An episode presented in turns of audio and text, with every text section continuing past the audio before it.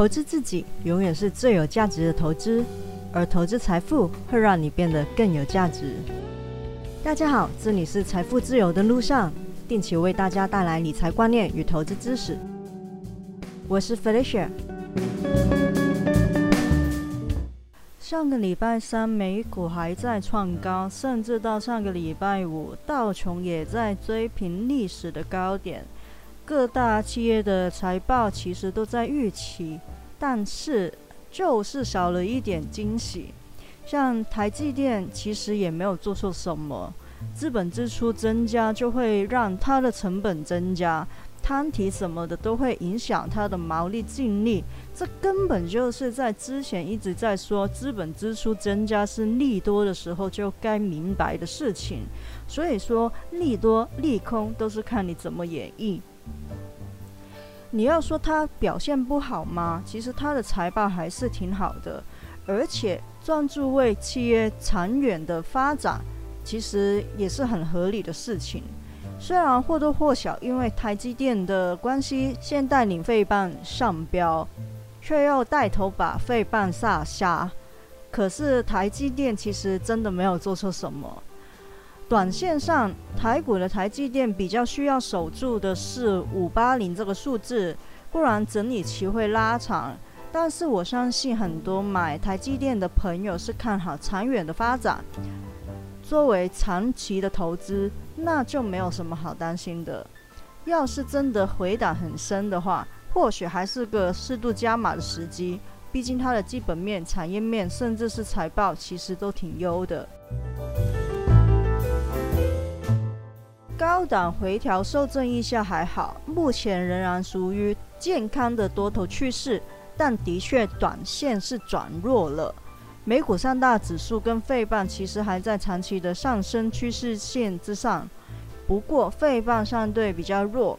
现在我录音的期间是美股的盘中时间。四项指数其实都反弹了，像 S M P 五百跟纳指都暂时封闭跳空了缺口了。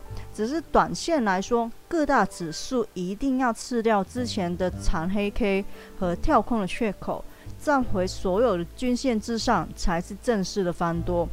即便我说费半比较弱，但它在礼拜一跌势的时候反而是小涨的。所以说，类股的轮动真的很快，资产的配置。的确需要分散一点，会有较长的防御。很多人会把这两天的大跌归咎于 Delta 病毒的传播。我个人是比较觉得 Delta 病毒的传播，所谓的忧虑更像是一个借口，就是逢高获利了结的借口。但是说是大跌吗？看看趴数，其实真的还好。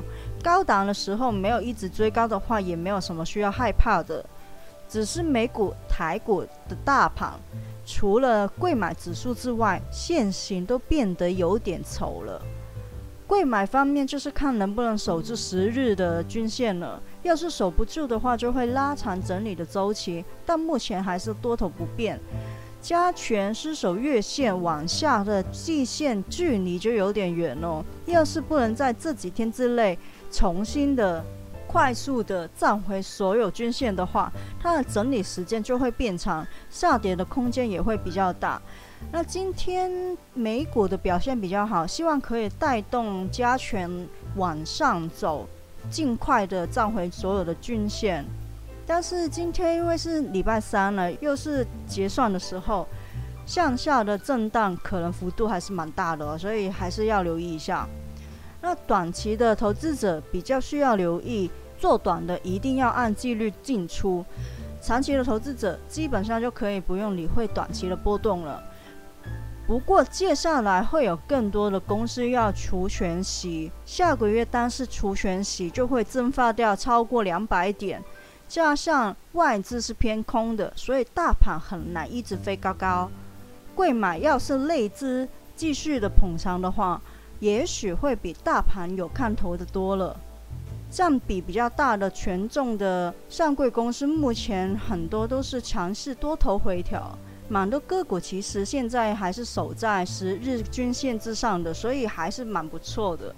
那所以现在是要挑股票，选股不选市。资产配置要分散，如果是短期的投资者，要更灵活、更快速的调整投资的部位。最近我看了一些分析师和专家的采访，结合了他们的观点跟我个人的看法，有三点我特别想要跟大家分享。第一，不要对经济的复苏会怎么发展有太多的既定想法。就像我上一次说过的，前阵子还在担心加息，现在又变成担心经济的复苏不如预期。Delta 病毒或者是其他未知的事情，有太多能够左右复苏的进度的因素。疫苗普及度提高，即便部分的国家在爆发，感染的人也会比最初爆发的时候更容易传愈，而且病故的人也理应比最初的时候少了很多。尽管我们都知道经济复苏是一定的，但是没有人知道要花多长的时间，很难做出有信心的预测或者是中期预测。其实我们一般的投资者要做的，就是让自己的资产更具弹性，去适应不断变化的环境。若是不要把自己的持股水位拉满，一定要留有一些现金的部位。无论是应付急跌的状况，还是逢低分批加码布局也好，都需要资金去应对的。第二，美元的走势反转，不利于全球的经济复苏。美元的升级会让全球的股市都有一定程度的紧张，尤其是对新兴市场而言，当中也包括台湾。这几天美元上升，但是台币贬值，你就可以明显的看到外资有卖超的情况。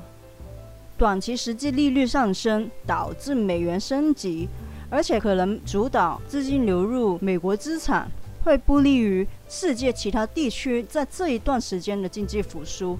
但也因为台湾在防御方面还是相对做得好，而且对出口的产业影响比较低，台币也相对比较强势一点。不过你看其他东南亚的国家，像日韩的疫情一直反反复复的，印度、越南、泰国、马来西亚的疫情还没看得到尽头。如果美元继续的升级，对这些地区的打击会特别特别的明显。对于很多正在复苏的市场来说，尤其是新兴市场，美元的升值会让他们争取资金变得更加困难。因为很多新兴市场持有大量的美元负债，除了很难取得资金之外，也很难支持经济和成长。如果有投资新兴市场，尤其是东南亚市场的朋友，需要特别留意短天期的实质利率。要观察美元可能的升值情况。第三，联准会可能需要重新评估市场的情况，未必会有一个时间表。虽然我还是认为他们一再放风声，今年底或者是明年初会缩表的机会还是很大的。但的确，就像我第一点所提及到的，因为影响经济复苏的进度因素太不确定了，联准会确实很可能不得不重新评估缩减的步伐，所以升息未必会提前，但是没有人说得准。不过至少对成长股来说，下半年的市场环境多半会比上半年友善。复苏的进度减慢，对成长股来说是有利的。最后还是回到第一点的结论：保持资产配置与资金的弹性比较重要。与其押宝哪一个板块会受惠，不如分散一点投资，让自己有更多容错的空间。这一集的内容就到这里，希望大家喜欢。喜欢的话，请订阅我的节目，分享给你的亲人朋友听听看。我是 Felicia，下次见哦，拜拜。